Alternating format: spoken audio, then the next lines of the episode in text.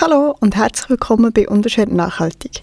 Das ist ein Podcast rund um Themen Nachhaltigkeit, Minimalismus und das bewusstes Leben. Ich freue mich sehr, dass du heute wieder eingeschaltet hast. Und die heutige Folge ist wieder mal eine erste Folge von einem Themenpäckchen. Und zwar ähm, habe ich mir gedacht, dass es in den nächsten drei Folgen mal um ein Basic-Thema soll ähm, und zwar um den Klimawandel. Der Klimawandel oder Klimaerwärmung ist ein Thema, das mega präsent ist in den Medien und man viel davon gehört. Aber wenn man sich ein bisschen vertieft mit dem Thema befasst, merkt man, dass es eigentlich gar nicht so klar ist, was der Klimawandel genau ist ähm, und was die Funktionsweise dahinter ist. Und ich möchte heute in der ersten Folge mich wirklich mit dem Thema Klimawandel be beschäftigen. Was ist der Klimawandel genau? Wie funktioniert er? Ähm, was sind die, Aus äh, die, Ursachen und Auswirkungen davon? In der nächsten Folge möchte ich die Frage beantworten, ob der Klimawandel wirklich menschengemacht ist. Und in der dritten Folge geht es nachher um die verschiedenen Klimaabkommen. Ähm, wo man sehr viel davon gehört, von Paris, mit der ganzen Diskussion von USA, die hat aus dem Klimaabkommen aussteigen Da werden wir jetzt sehen, wie es weitergeht unter dem neuen Präsidenten. Und da möchte ich einfach kurz einen Überblick geben, was die Klimaabkommen genau sind, wo das wir stehen, welche Ziele wir noch dürfen, sollten erreichen und genau. In der heutigen Folge geht es los mit dem Thema «Was ist der Klimawandel?» Und ich habe selber gemerkt bei der Recherche von dieser Folge, dass ich das Thema habe studiert ähm, und gleich habe ich gemerkt, dass auch mir gewisse Informationen fehlen, dass ich bei gewissen Sachen nicht sicher war oder es wieder auffrischen Und ich glaube, es ist echt wichtig, dass man auch über ein Thema, das so viel geredet wird, dass man auch ein bisschen Bescheid weiss. Vor allem für nachher auch ähm, bei sogenannten Klimaskeptikern oder kritischen Stimmen, dass man dort auch wie ein Tool hat für können, oder ein Grundverständnis hat, für dem zu begegnen. Mir hat die äh, Arbeit an diesen Folgen ähm, sehr Spass gemacht, weil das sehr meinem wissenschaftlichen Schaffen näher kommt, wie ich mir es gewöhnt bin von der Uni. Ähm, ich hoffe, es wird nicht zu technisch. Ich versuche, äh, Informationen reinzubringen, die auch das Ganze immer wieder greifbar machen. Aber natürlich sind gewisse Grundvoraussetzungen nötig und darum möchte ich eigentlich anfangen, wie sich gehört, mit einer Begriffsdefinition. Und zwar ist eigentlich ein häufiges Thema ist die Abgrenzung zwischen Klima und Wetter. Und es ist wichtig, die beiden Begriffe voneinander zu trennen. Unter dem Begriff Klima versteht man die statistische Beschreibung von der Gesamtheit von allen Wetterabläufen an einem bestimmten Ort über einen Zeitraum von mehreren Jahr Jahrzehnten. Also es geht hier um Durchschnittswerte und es geht um Schwankungen von Messwerten. Und die Messwerte sind unter anderem Temperatur, Niederschlag, Sonnenschein, Dauer. Und wenn ich sage, äh, über einen Zeitraum von mehreren Jahrzehnten, dann redet man hier von Perioden von etwa 30 Jahren zur Beschreibung von Klimazuständen. Das heißt, wenn man sagt, das Klima verändert sich, dann schaut man immer Perioden an, zum, eben von ungefähr 30 Jahren und schaut, wie, hat sich, wie, wie verhält sich das im Verhältnis zu den letzten 30 Jahren. Das Wetter hingegen beschreibt den Zustand der Atmosphäre und von den Schwankungen über Zeitraum von wenigen Minuten bis zu mehreren Wochen.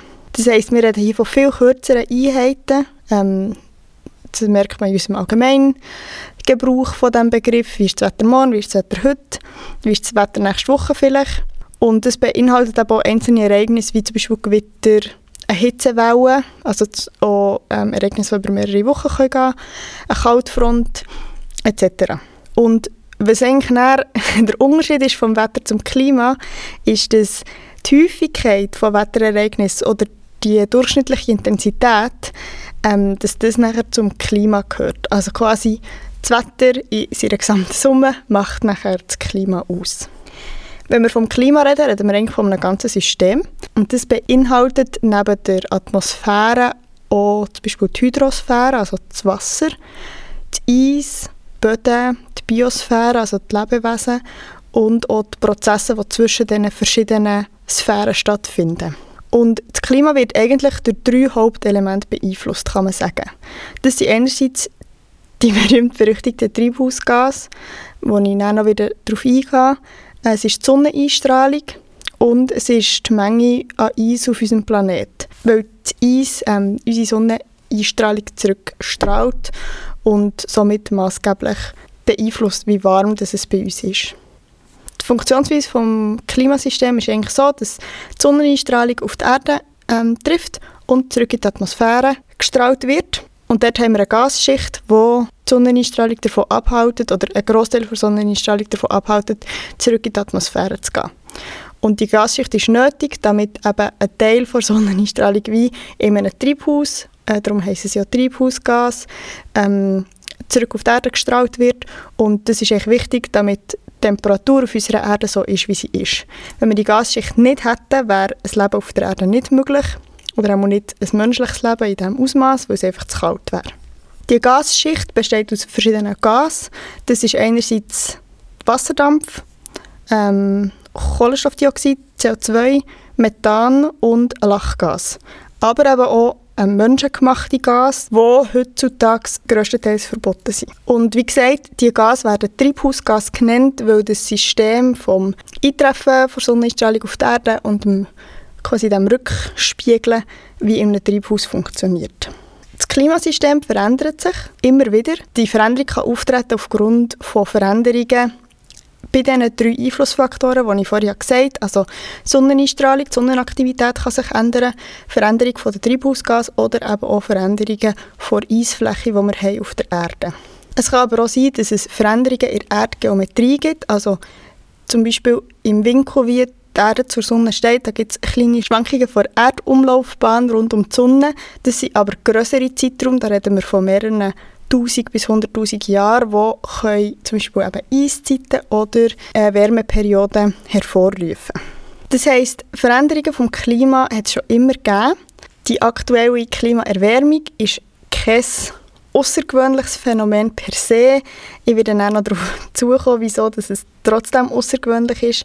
Aber es ist ein bisschen verwirrend, ähm, weil der Begriff Klimawandel oder Klimaerwärmung im Volksmund die aktuelle Situation beschreibt.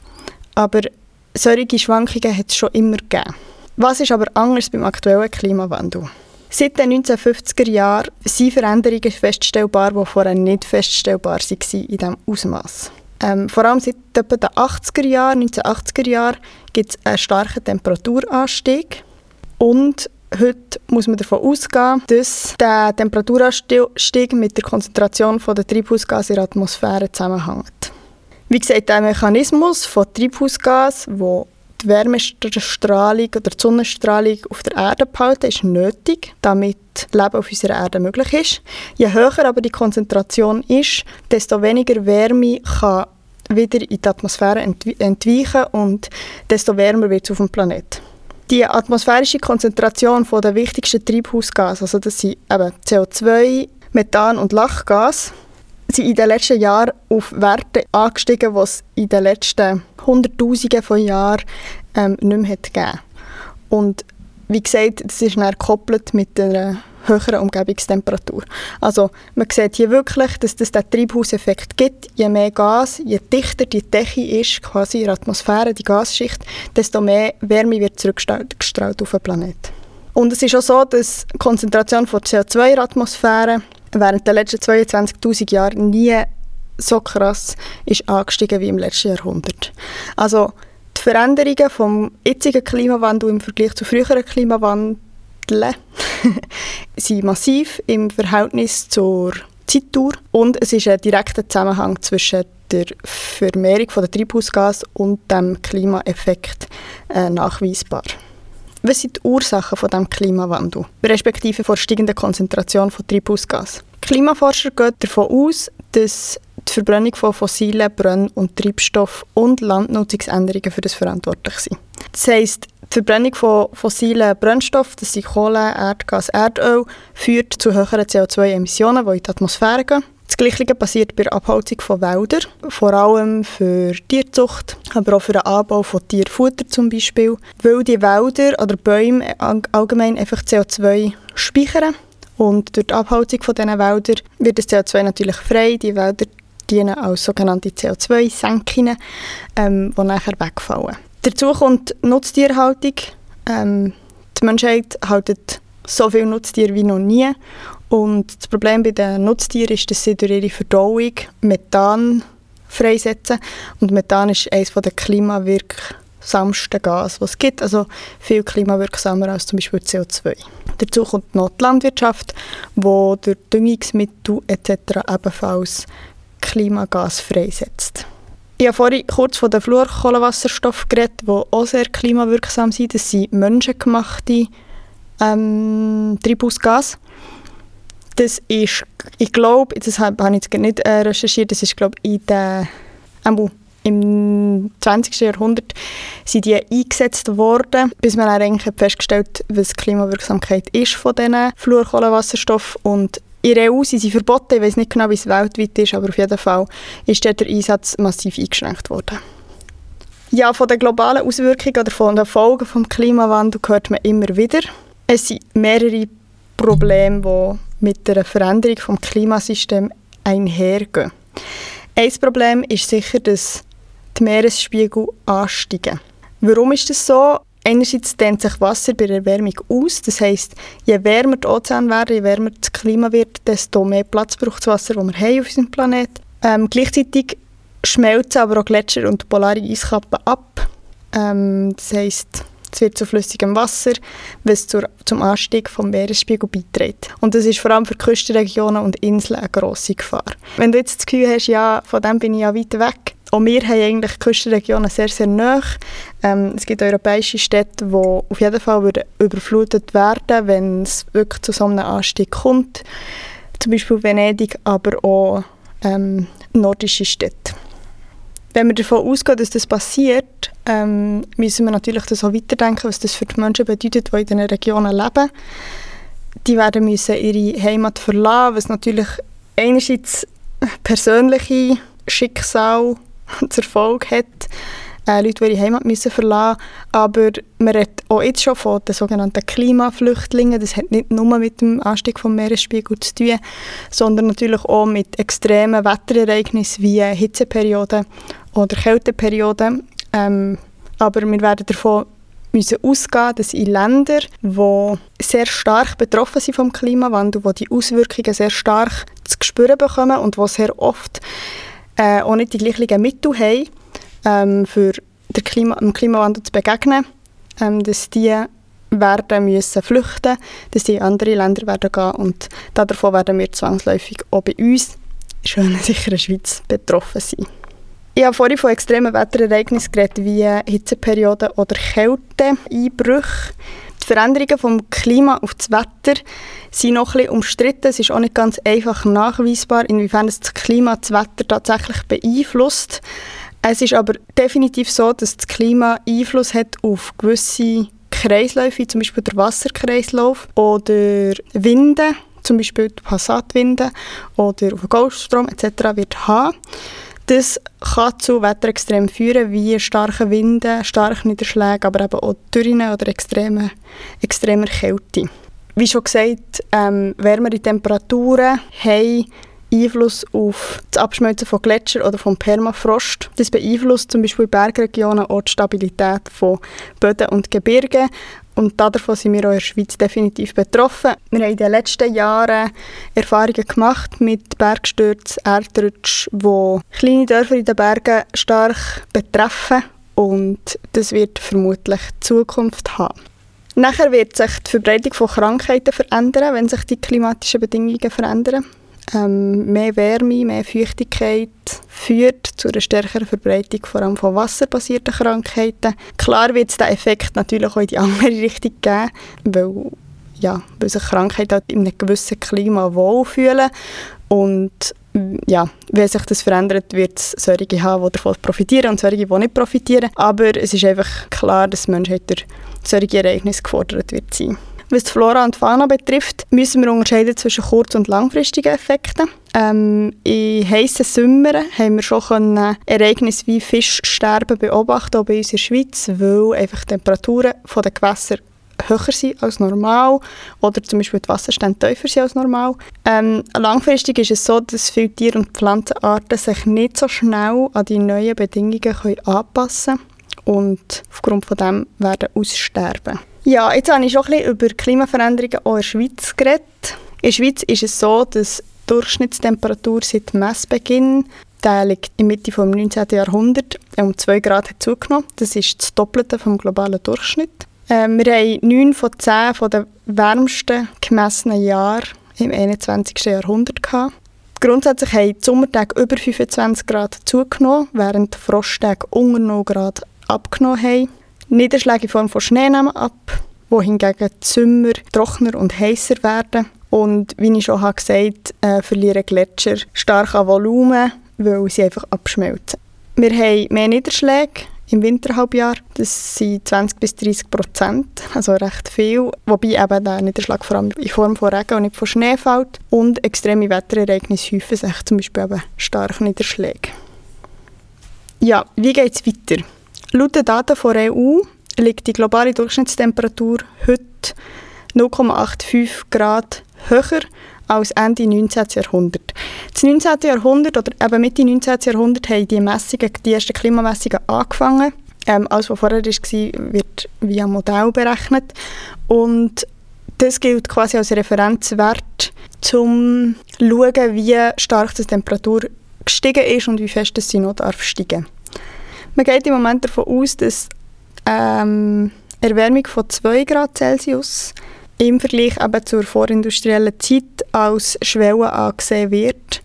Ähm, also wie heisst, dass es maximal darf werden, wie fest dass wir den Planet maximal dürfen aufheizen.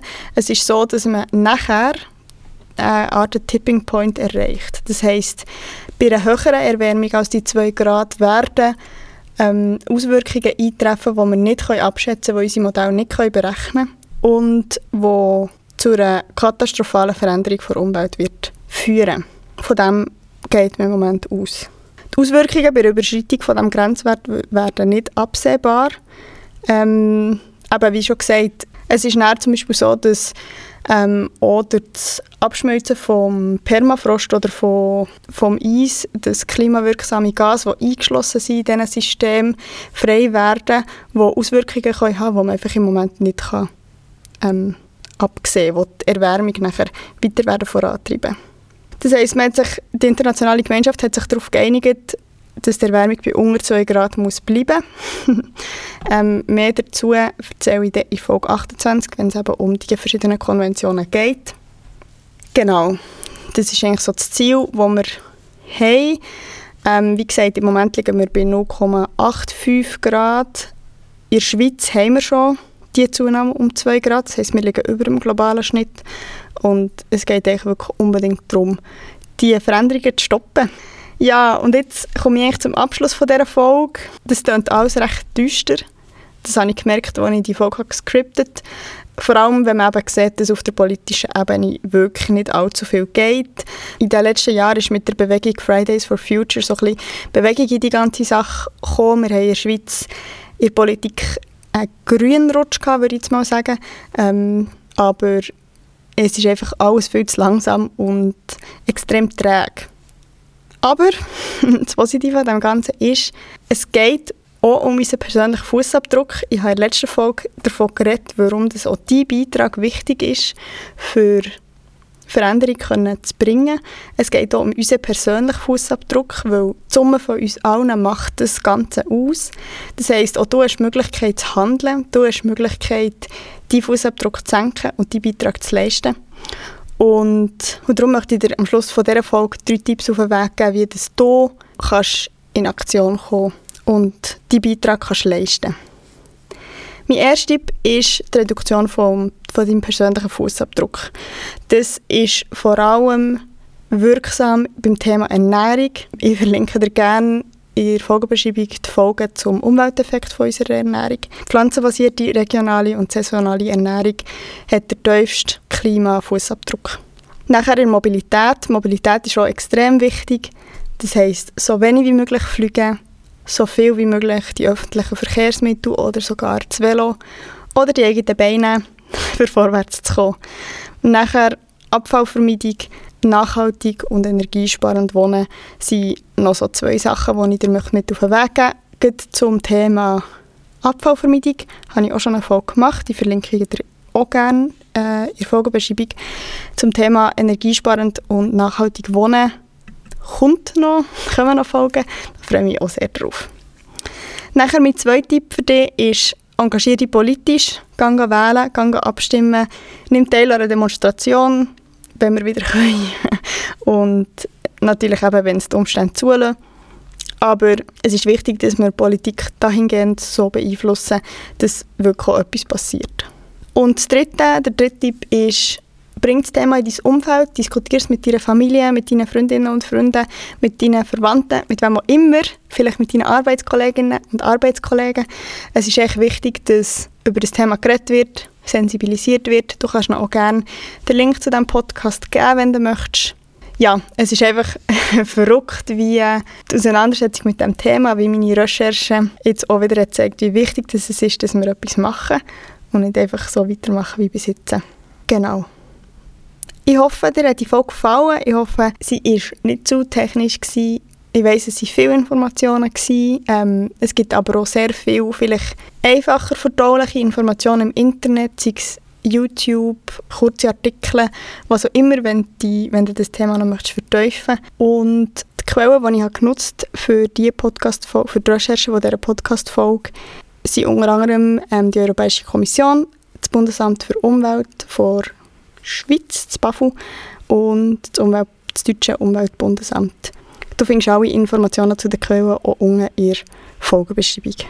Ich freue mich sehr über Fragen, Anregungen, Feedback. Du kannst dich sehr gerne bei mir melden. Am einfachsten über Instagram. Du findest mich unter babs.unbeschwert.nachhaltig. Du kannst mir unter dem heutigen Post einen Kommentar schreiben oder natürlich auch eine Privatnachricht. Und ja, sonst bedanke ich mich bei dir, dass du hast zugelassen hast. Ich wünsche dir eine ganz gute Zeit und freue mich, wenn du bei der nächsten Folge wieder mit dabei bist. Merci fürs Zuhören und hab's gut. Tschüss!